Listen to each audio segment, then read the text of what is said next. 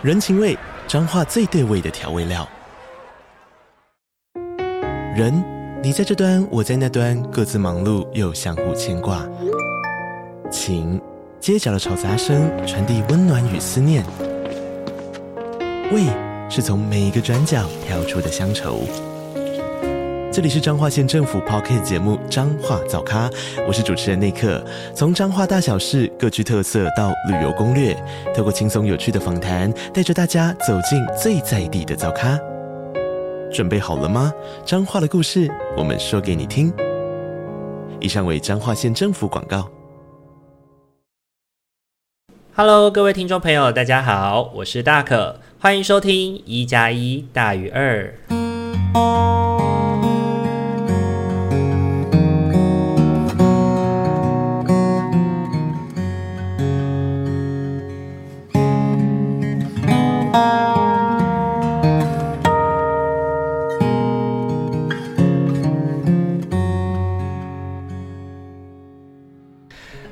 各位听众朋友，大家晚安！欢迎大家又在礼拜天的晚上回到我们一加一大于二的节目当中。大家这个礼拜过得都好吗？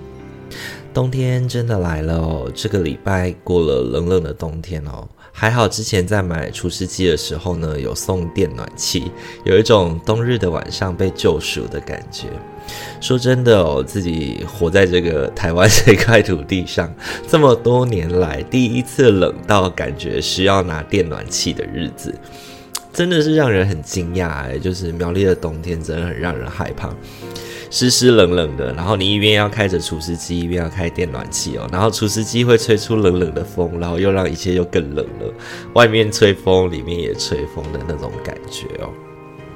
那这一周呢，也刚好是冬至哦。所谓冬至，就是呃，应该我记得没错的话，就是太阳直射南回归线的日子。所以那一天的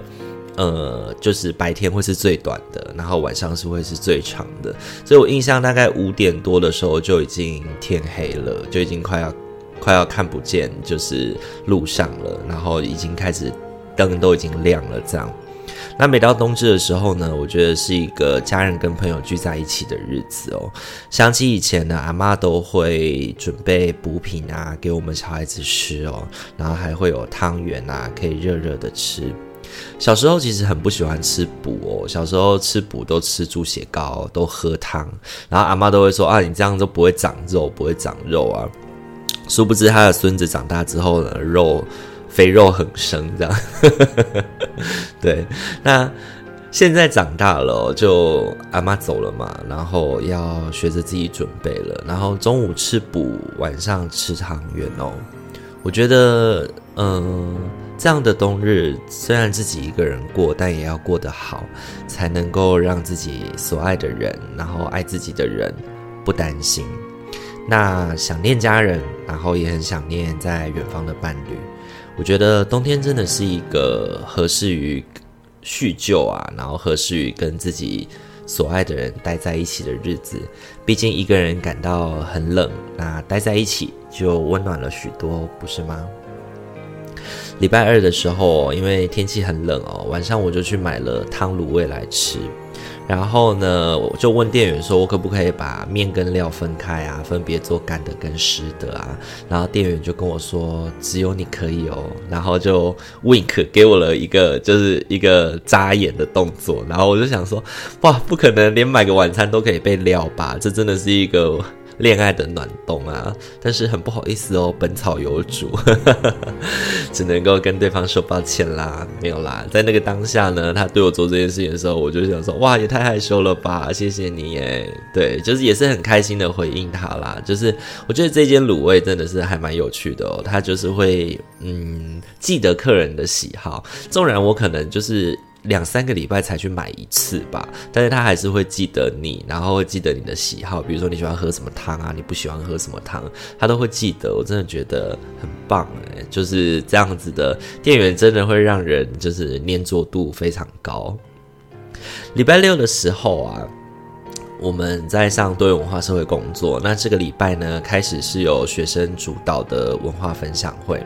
那这一周呢，呃，有。呃学生分享了在台湾的过年，那从不同的族群，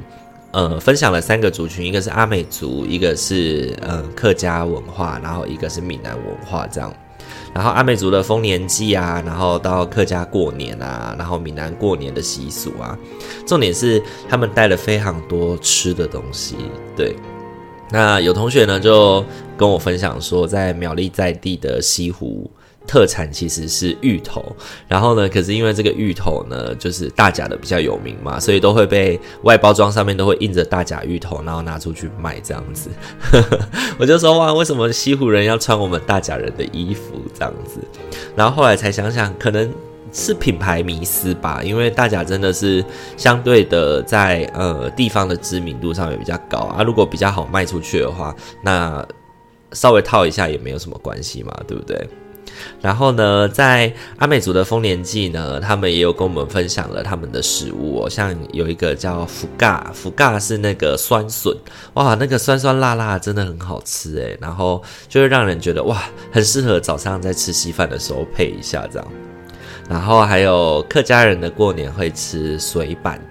对，水板，然后它就是有点像碗挖粿，有点像碗糕，然后呢，吃起来 Q Q 弹弹的，上面加上一些呃类似像肉末啊这些东西哦，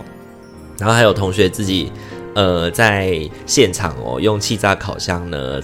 烤了那个芋头饼。然后再沾上桂花蜜哦，就连不爱芋头的我都很喜欢吃哦。然后他们也同时分享了一堆，就是过年以前阿妈会很喜欢买的糖果跟年糕哦。我记得以前这些糖果跟年糕呢，都是。阿妈自己会吃，然后阿妈就会自己这样子在过年的十五天里面，默默的把它们全部都吃完哦。因为有一些糖果真的对小朋友来说，嗯，虽然小时候都会看过，都是回忆啦，但是对小朋友来说，嗯，那个味道是真的不是很熟，不是很好。对，我觉得有一种过于加工感哦，就是像比如说那个巧克力啊，或者是嗯那个。呃，还有一有一种就是不知道他有没有吃过，就是一颗红红的，然后里面有包花生的那种，类似像糖豆啊果子，有点像果子的那种东西。但其实那个吃起来上面都是那种粉味，所以其实不是那么好吃。然后还有同学呢就分享了，就是他们家处理年糕的方式，因为年糕就是。你年初呃，你过除夕的时候开始拜嘛，然后拜拜拜拜到过年之后呢，你才能够拿来吃嘛。然后像我们家的方式是沾地瓜粉炸年糕来吃，哇，炸年糕真的好好吃哦。我们以前嗯、阿妈在的时候呢，炸年糕我们一次可以吃超多的。然后第一次尝到，就是同学，就是同学他们家是用煎的哦。然后他先在家里煎好，然后上面再沾上一点盐巴，哦，真的是很好吃诶，因为那个盐啊会把那个就是年糕的甜哦，再次那个层次再提升上来。对，然后这一次的文化分享会就在这边落幕了，就是让人家很期待哦。下个礼拜还有一个礼拜，不知道下个礼拜的文化分享会会分享什么哦。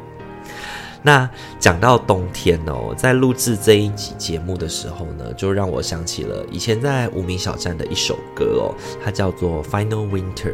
那我是，嗯，以前在无名小站的时候，冬天的时候，我都会习惯就换上这首歌。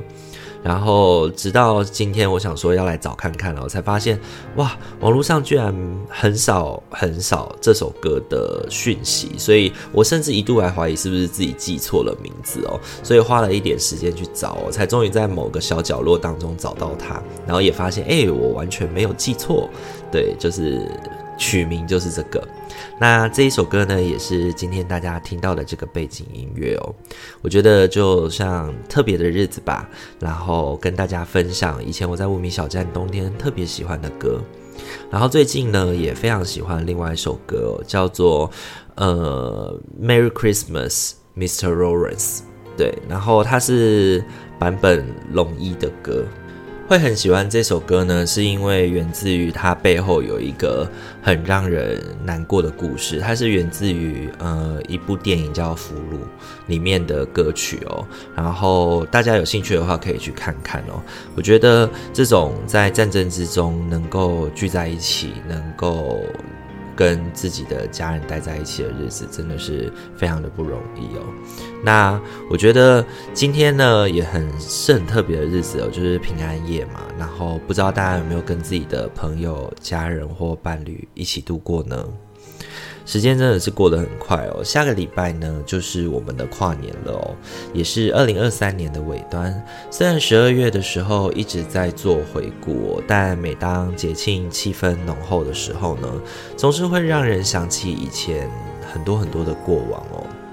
像最近呢，Netflix 再次上映了《初恋那件小事》哦，这部呢是从二零一零年呢就影响我很深的电影哦，也会让我想到自己在二零一零那一年呢有很多的爱情故事。那每次听到里面的主题曲“会有那么一天，会有这么一天”的时候呢，总是会让人热泪盈眶。自己一直爱着的人，原来也曾经爱过自己哦，真的是非常扑朔迷离，然后悲剧不已。那受过伤，然后也伤过别人。那也因为这样子而失去过一些朋友，但可以确定的是，因为那一年哦，自己很努力的爱过了，所以让自己也变得更好了，也更懂得爱自己了。谢谢他们哦，带给我很多的回忆，然后也陪伴我成长哦。那如果听众朋友们想要重温初恋那种为了初恋而改变自己的感觉的话，可以上 Netflix 上面去收看哦，《初恋那件小事》。好，以上的话就是本周的生活分享了。不知道大家听完以后有什么样的感觉呢？这一周我真的非常冷哦，提醒大家外出的时候要注意小心哦。然后，如果家里有长辈的话，请他们记得就是要洗澡，选择在中午的时间，天气比较暖的时候洗澡，或者是呢，可以在浴室放个暖气啊，让自己可以在洗澡的时候脱衣服什么的，都可以保持身体的暖和，才不至于就是很容易嗯，因为温差的变。化血压一下升太高喽。好，那接下来的话要来陪伴大家哦，做本周的塔罗抽牌跟生活的提醒哦。那就请大家在心中默想着，从一号牌到四号牌，本周我要注意的是什么，或者是本周呢，我可以用什么方式来去迎接我这周的挑战呢？让大家去做思考一下喽。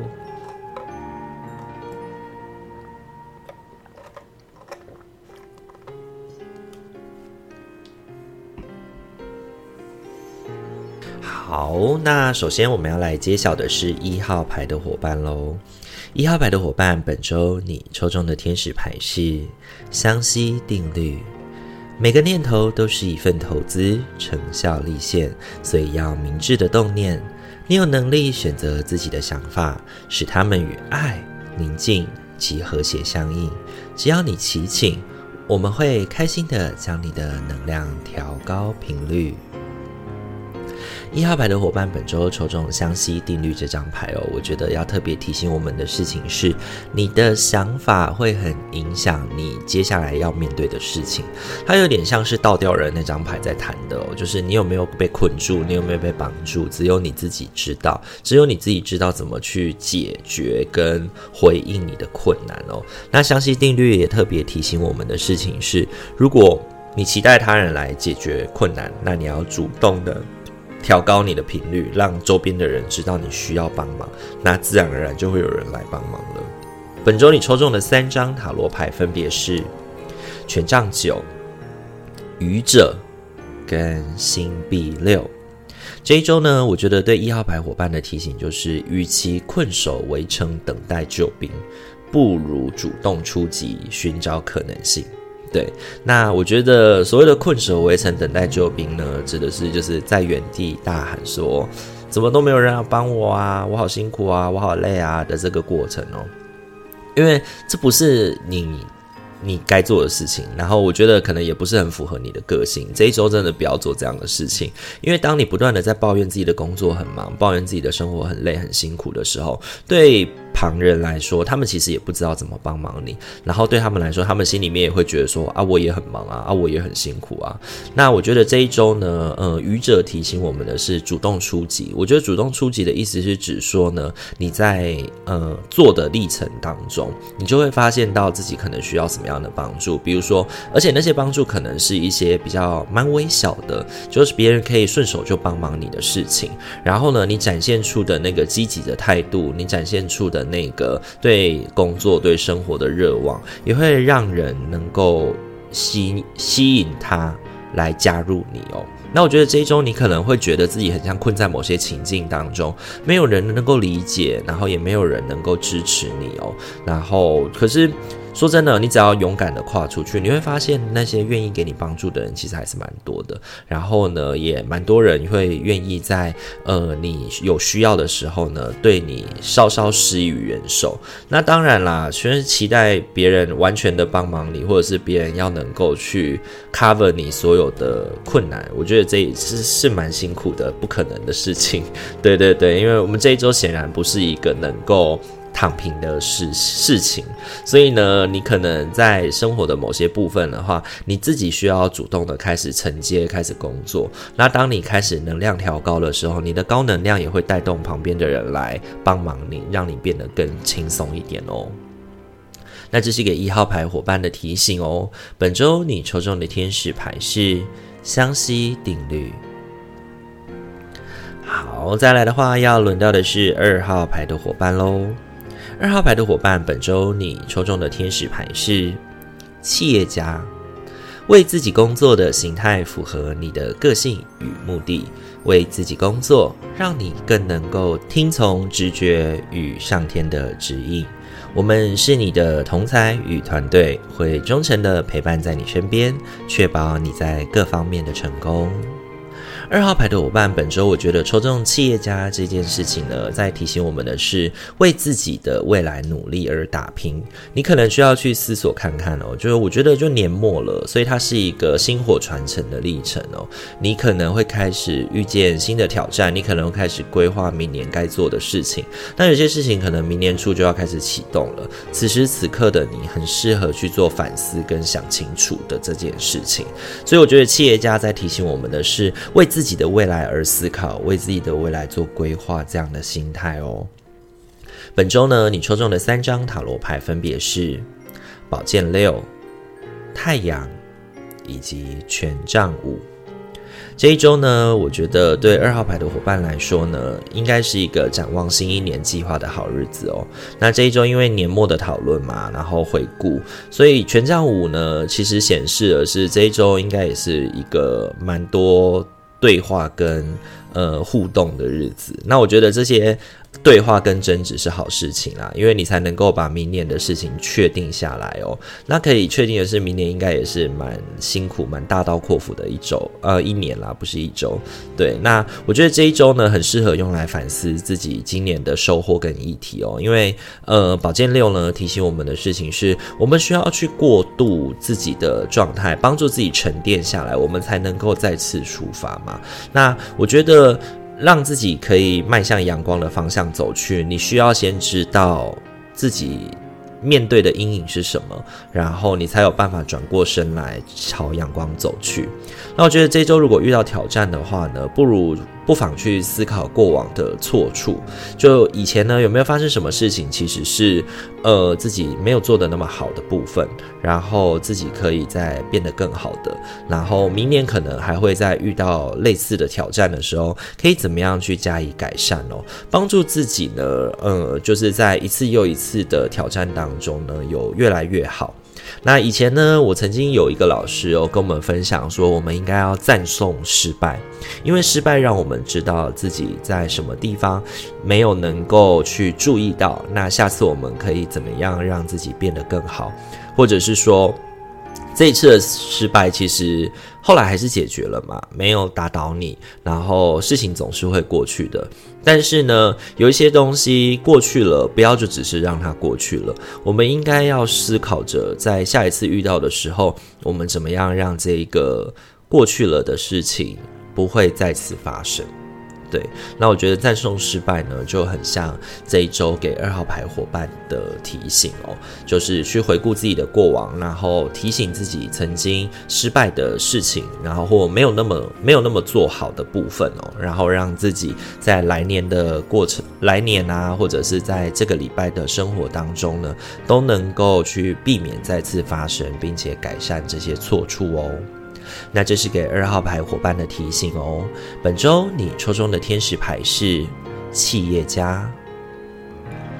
好，再来的话，要轮到的是三号牌的伙伴喽。三号牌的伙伴呢，本周你抽中的天使牌是狮与兽。整个宇宙的运行周期，如同你的吸气与吐气。当你只吐气付出，或只吸气接受时，你就和宇宙脱节。为了达到最佳的健康、能量状态及补充，你生命中的每次吸气需要以一次吐气来平衡。三号牌的伙伴，本周抽中狮与兽这张牌哦，我觉得在提醒我们的事情是，呃，你这一周需要平衡，你这一周很多事情需要妥协，然后有些事情你不能够太照着自己的性子来，因为那很有可能会让你失衡。那那个失衡呢，可能会让你有一些事情该做好的没有办法做好，弄得满盘皆输哦。本周你抽中的三张塔罗牌呢，分别是命运之轮。月亮跟星币一，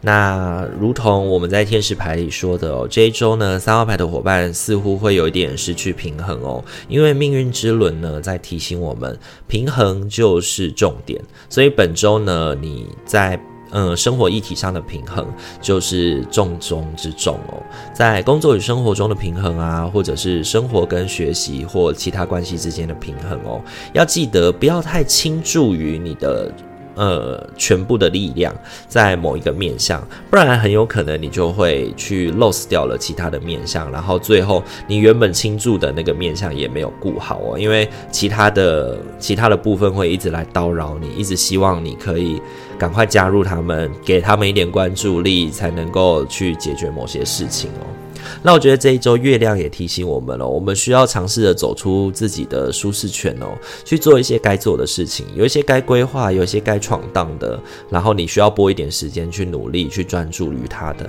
那你就要拨时间哦。虽然呢，圣诞加跨年的休息气氛哦，很让人会想要在这个过程当中忙里偷闲一下。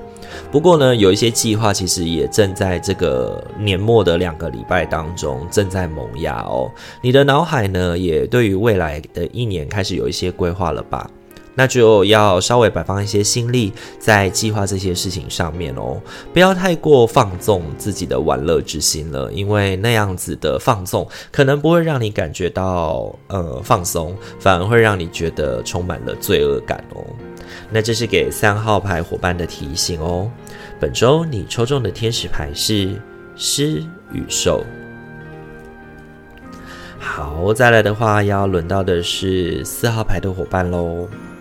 四号牌的伙伴，本周你抽中的天使牌是聆听，使你的头脑安静下来，亲爱的，请听我们轻声的保证，一切都已得到妥善的处理，维持在宁静与接受的状态中，无需担心你的渴望会以何种方式实现。清静的头脑与身体能够快速且清楚地听见我们，这是我们对你的要求。去倾听。好，四号牌的伙伴，本周抽中倾听这张牌呢，我觉得在提醒我们的事情就是这两个字，嗯，多听比说好。对，本周你抽中的三张塔罗牌哦，分别是女皇、宝剑皇后以及星币八。这一周呢，我觉得星币八哦，很好的体现了倾听这个特质。星币八呢，要提醒我们专注做好我们自己能做的事情，然后专注在自己的专业，专注在自己能够防守好的守备范围当中哦。那当有人来请教你的专业的时候，你就就专业的概念去回应他，然后不要太多的先去下判断或评论哦。那我觉得这一周对四号牌的伙伴来说是一个韬光养晦的日子哦。遇到事情的时候，先沉着冷静，看看局势怎么发展，然后看看身边的人、周边的人正在怎么谈论这些事情，非不得已不要跳出来主持大局。因为虽然宝剑皇后跟女皇和显示你应该是一个很有智慧、能够呃处理这些事情的人，但是呢，这个礼拜的你好像不适合登高一呼。对，那我觉得你需要维持一个美好温暖的形象，让人家来请教你，才能够让你在人际关系当中无往不利哦。因为是他们来请求你的意见，然后来希望你可以分享一些你的想法。那也建议你就是就你看见的、你专业当中的去做分享，不要太主动的去猜测，或者是要带动大家一定要做些什么。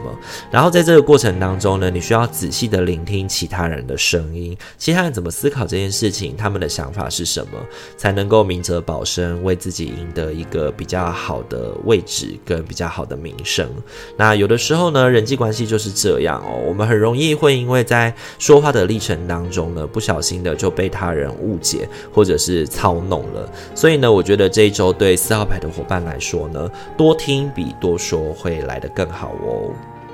那这是给四号牌伙伴的提醒哦。本周你抽中的天使牌是聆听。好，今天的话四副牌组都已经讲解完毕喽。大家听完以后有什么感觉呢？欢迎都可以留言跟我们做分享哦。下个礼拜呢，就是我们的跨年了。那没意外的话，跨年那天我们还是会上音档的。那希望能够陪伴大家在呃二零二三年的最后一天，然后或者是二零二四年大家睡醒的时候呢，就可以听到我们的音档哦。那如果喜欢我们频道的话，请记得帮我们按赞、订阅与分享，然后让你身旁所有的朋友都可以在礼拜五跟礼拜天的时候有大可跟阿明的陪伴哦。那如果真的很喜欢我们的话，欢迎你可以在呃 Apple Podcast 或者是 Spotify 上面来帮我们留下五星的好评，然后 Apple Podcast 上面也可以做留言哦，然后你可以透过留言来跟我们互动哦，我们也会很开心的跟你做回复。那如果你是属于比较呃害羞的听众朋友的话呢，你也可以到我们的 Instagram 上面帮我们按赞，然后或者是私讯小盒子跟我们聊聊天哦。那今天一加一大于二就到这边喽，祝福你有一个美好的夜晚，在下个礼拜的生活都能感觉到心灵的和谐与顺遂。我是大可，我们下个礼拜再见喽，大家晚安，拜拜。